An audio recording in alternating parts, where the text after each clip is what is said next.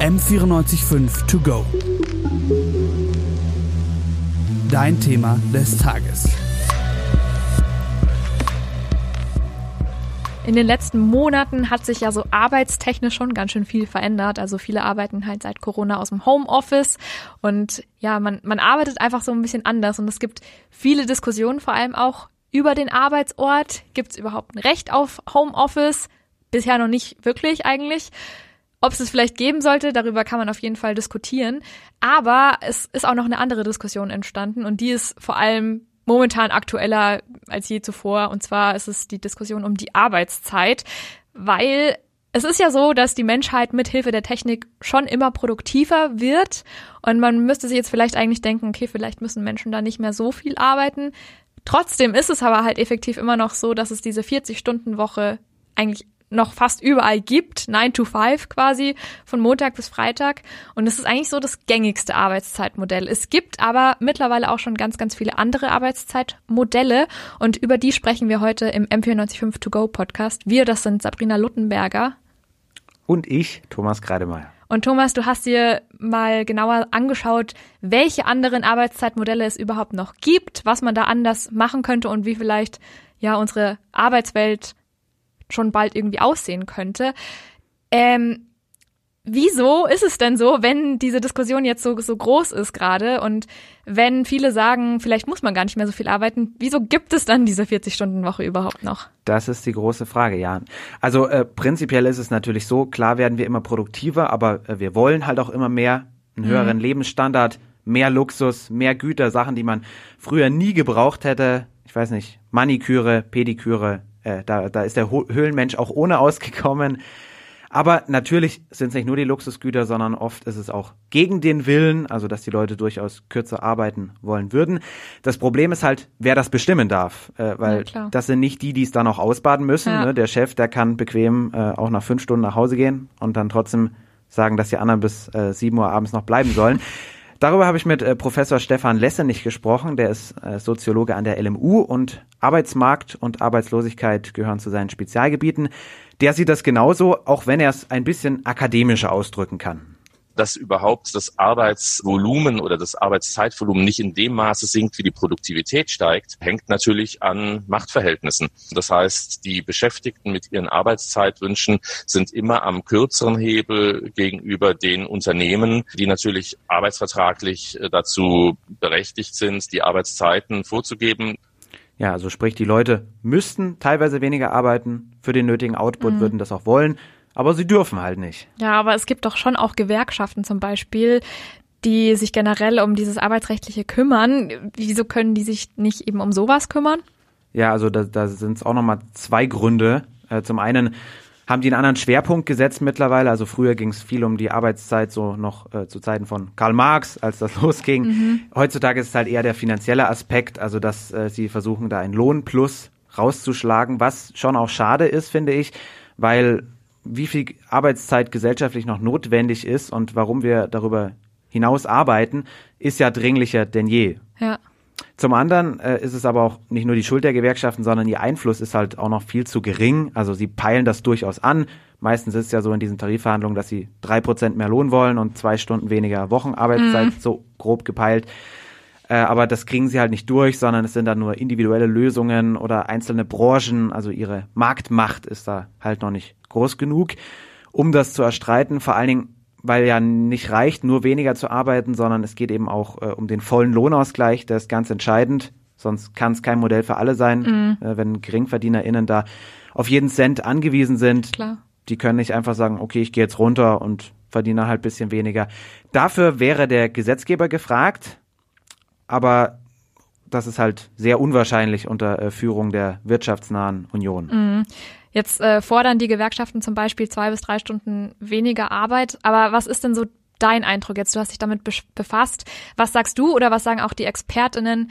Wie viel müssten wir denn arbeiten? Wie viele Stunden in der Woche? Also klar, Luxusgüter werden produziert, die bräuchte man jetzt nicht unbedingt, aber man will sich halt schon auch mal was gönnen zwischendurch. Man muss auch gönnen können, ja. Klar, also äh, wenn wir auf diese Luxusgüter nicht verzichten wollen, dann können wir nicht ganz so weit runtergehen, aber immer noch genug, sagen viele Experten. Also es gibt äh, durchaus verschiedene Meinungen. Das ist sehr breit gefächert, weil es halt auch noch nicht flächendeckend erprobt wurde. Mhm. Aber äh, Lessenich zum Beispiel sagt, eine drastische Reduktion wäre durchaus möglich.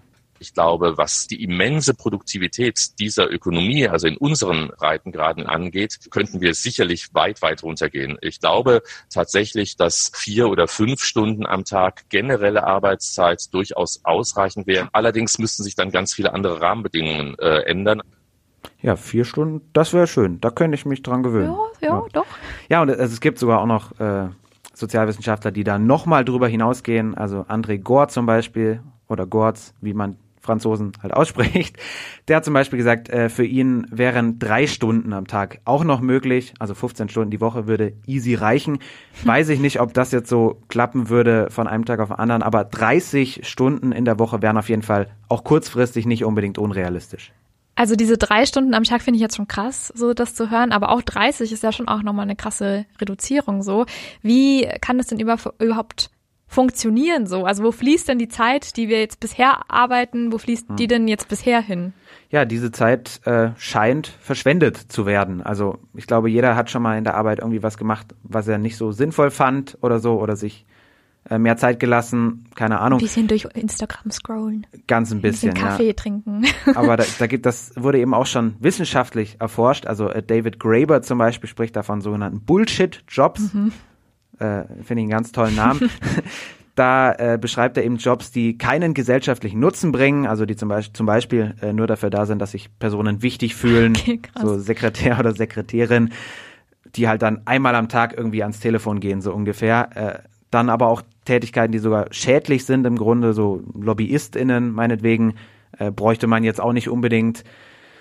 Und dann ist natürlich Bürokratie äh, auch einfach ein Riesenpunkt. Also da ist es auch nicht so, dass es nur Bullshit-Jobs gibt, sondern alle Jobs haben auch einen, ich sag mal, Bullshit-Anteil. Mhm. Glaube ich, hat jeder schon mal gehabt, dass man irgendwie was abheften muss oder so oder archivieren und eigentlich für einen Arsch. Oder auch stundenlange Riesenkonferenzen, wo alle nur vor sich hin schlafen und einer was erzählt. Auch nicht sonderlich effizient. Also da gibt's wirklich viele Beispiele und auch mehr, als man jetzt intuitiv vielleicht denken würde. Also manche Jobs sind ja zum Beispiel auch nur darauf ausgerichtet, sich gegenseitig zu neutralisieren. Die ganzen Marketingabteilungen zum Beispiel. Je besser das Marketing von BMW ist, umso weniger Audis werden verkauft und umgekehrt. Also deswegen werden ja nicht mehr Autos gebaut, sondern es ist einfach nur ein Verteilungsstreit. Und das wäre, wenn man jetzt mal ganz naiv rational angeht, auch bräuchte man nicht. Mhm. Kann weg. Kann weg. Ja, diese Vorschläge, diese drei Stunden zum Beispiel ähm, am Tag zu arbeiten, die gibt's ja schon, aber flächendeckend ist es ja noch nicht wirklich eingeführt. Also klar, es, es gibt diese Vorschläge, aber ähm, es gibt auch tatsächlich Firmen, die diese Vorschläge schon ein bisschen umsetzen, auch in die Tat und die diese Vier-Tage-Woche oder den Fünf-Stunden-Tag zum Beispiel schon, schon machen. Es gibt's halt nur flächendeckend noch nicht. Aber die Firmen, die das jetzt schon machen quasi, würde mich mal interessieren, was sagen die denn dazu? Haben die gute Erfahrungen gemacht? Haben die schlechte Erfahrungen mhm. gemacht? Wie, ja, wie, wie gehen die so um mit ihrem Arbeitszeitmodell? Ja, also es sind tatsächlich ja mittlerweile schon auch relativ viele, die das mal ausprobiert haben mhm. oder noch ausprobieren. Die habe ich jetzt nicht alle angerufen, surprise, surprise, aber einige habe ich angerufen und da war der Tenor ein sehr positiver. Also äh, ich habe zum Beispiel mit der Firma Reingans Digital gesprochen, die machen das seit fast vier Jahren jetzt okay. und äh, eine Mitarbeiterin da, Janine Kunz, die hat sich mal die Zeit genommen für mich und mir erzählt, wie das überhaupt abgelaufen ist, dass das entstanden ist. Denn äh, die kamen ja auch vom Acht-Stunden-Tag, aber der Chef äh, Lasse Reingans, der hat sich dann überlegt, äh, er will das anders machen. Und hatte halt immer mit Überstunden zu kämpfen und ähm, hat halt auch noch eine Frau und zwei Kinder und hat halt immer mehr gemerkt, dass er halt ähm, Privat- und Berufsleben einfach gar nicht mehr unter einen Hut bekommt. Und dann hat er so ein bisschen erstmal so den Selbstversuch gewagt. Er hat dann als Gesellschafter, ähm, wo er ähm, in der Agentur war, eben gesagt, okay, ich versuche jetzt beide Ziele erstmal nur mal bis mittags zu setzen und schau mal, wie das Ganze so klappt. Und habe dann aber auch relativ schnell gemerkt, es funktioniert irgendwie. Also wenn ich mich fokussiere und konzentriere und wenn ich das alles so organisiere, dann kriege ich das hin, dass ich gegen Mittag nach Hause kann und soweit für den Tag eigentlich alles erledigt habe. Ja, das ist doch schön. Und weil es eben so gut geklappt hat, hat er das dann äh, danach auch noch für alle MitarbeiterInnen eingeführt.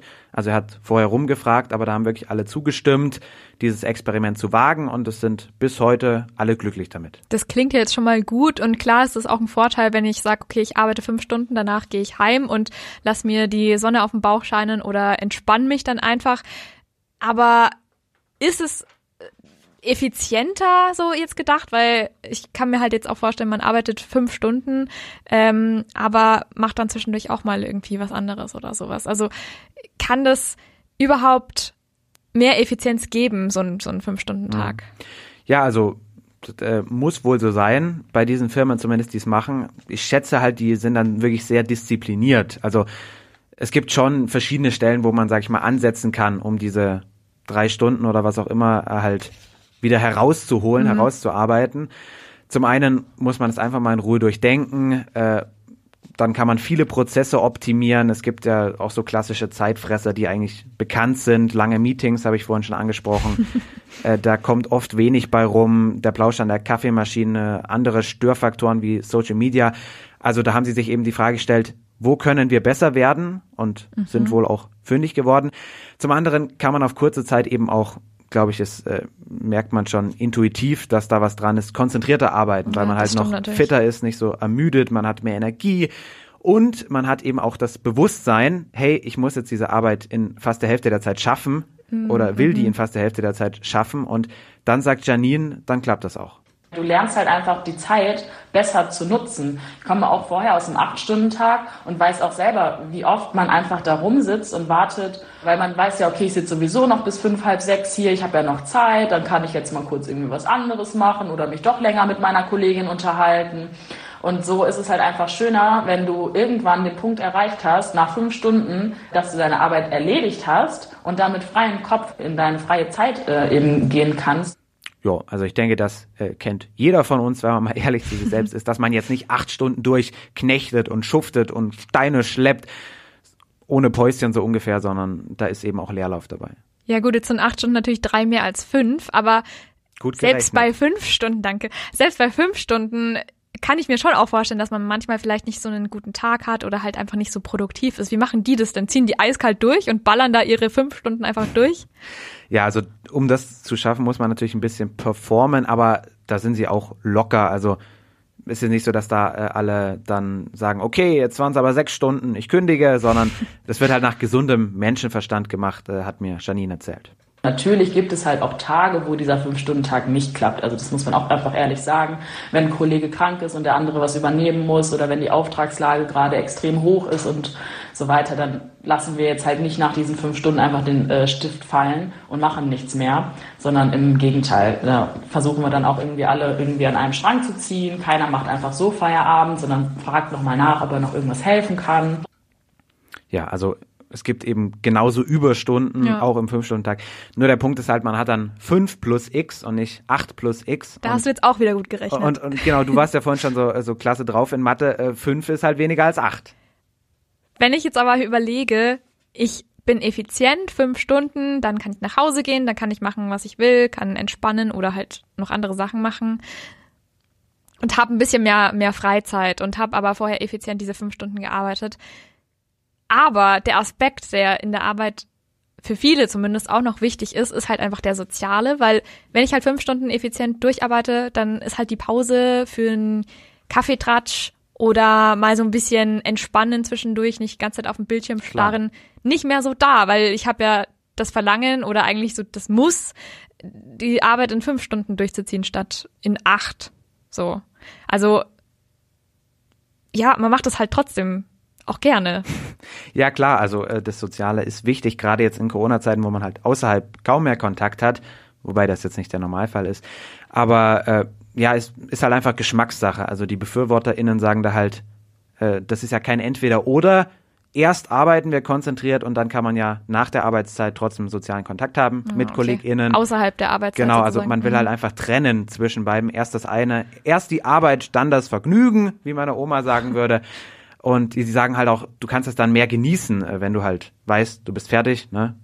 Und äh, hast jetzt deine Ruhe. Mhm. Aber Fremdbeschäftigung während der Arbeitszeit, äh, das findet Janine nicht so toll. Das ist halt irgendwie doof. Wenn du doch schon Arbeitszeit hast, dann nutzt sie doch bitte auch für die Arbeit, aber eben komprimiert.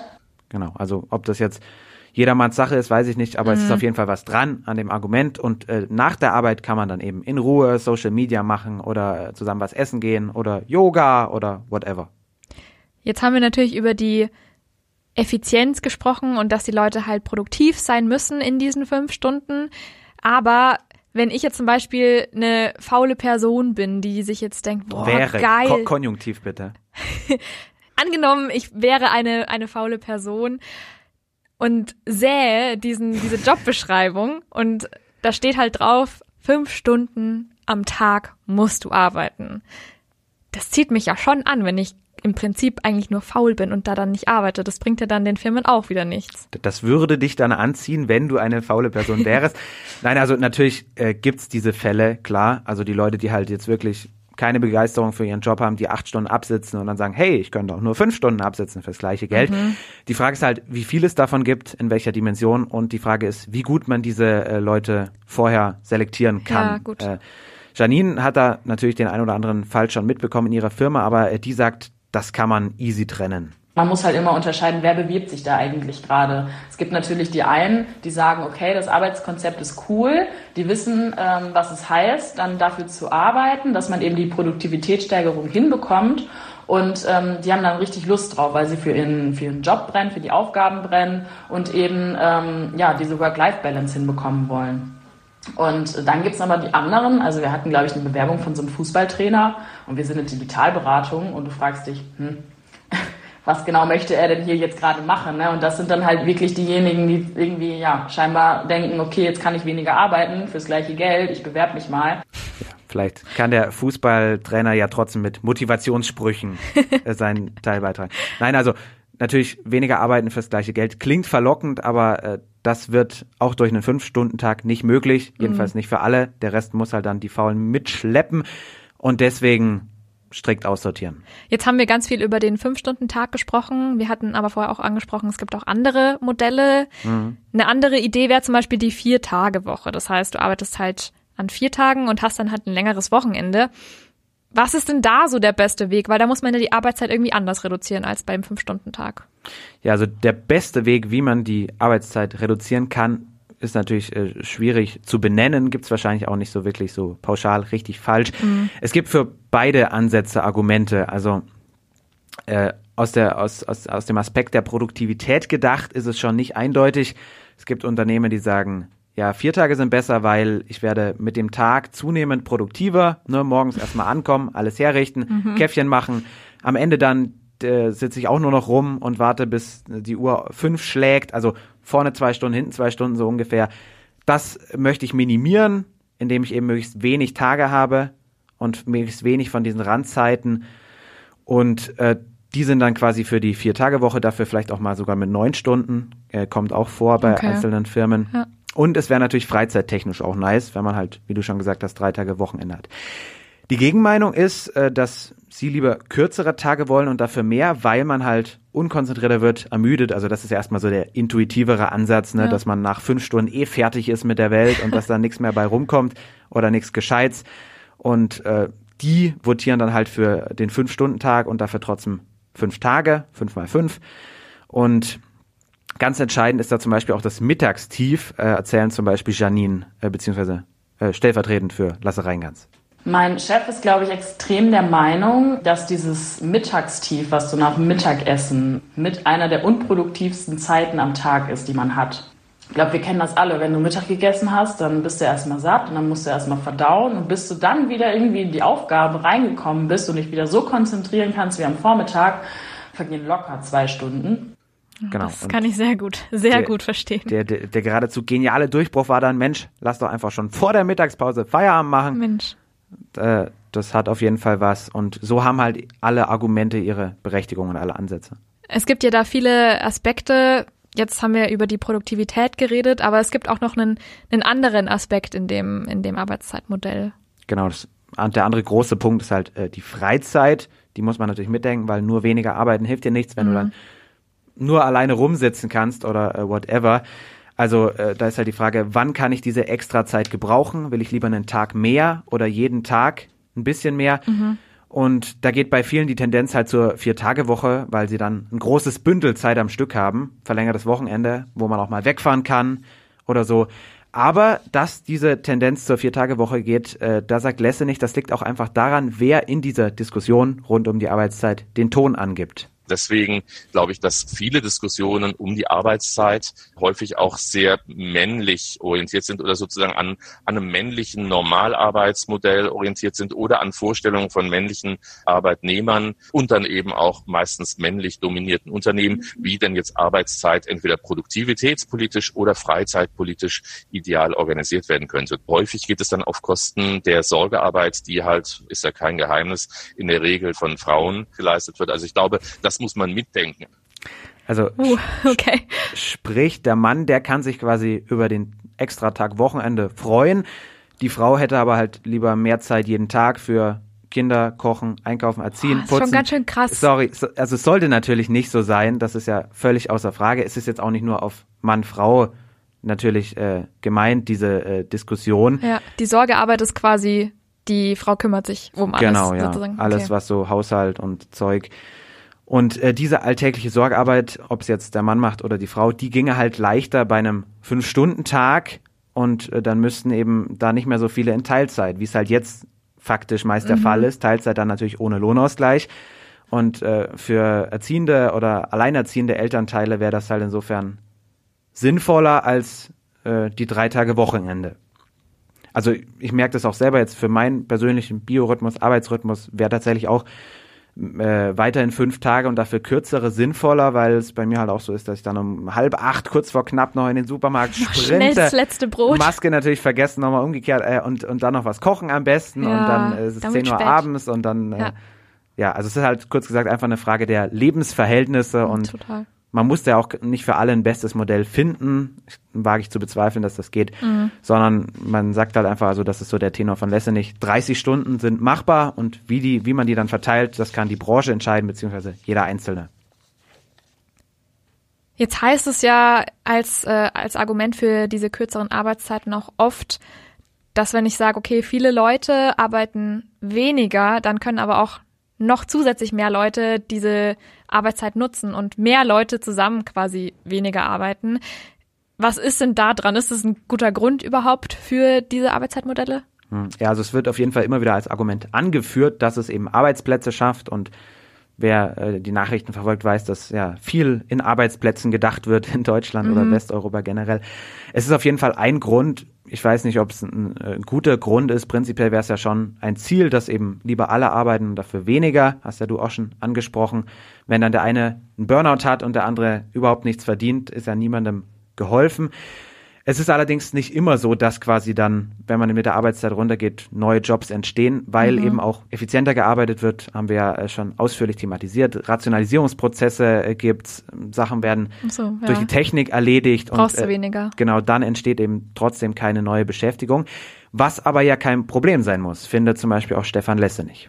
was aber andererseits ja eher dafür spricht, dass wir eine komische Vorstellung von Arbeit haben. Ne? Also wenn es möglich ist, mit immer weniger Erwerbsarbeit oder Lohnarbeit den gleichen Output an Gütern, Waren, Dienstleistungen zu produzieren und gleichzeitig aber trotzdem wir eine Sockelarbeitslosigkeit haben oder nicht alle Menschen in Arbeit bringen, dann ist vielleicht an dieser Überlegung, dass alle Arbeit Lohnarbeit sein muss, vielleicht ist daran was falsch.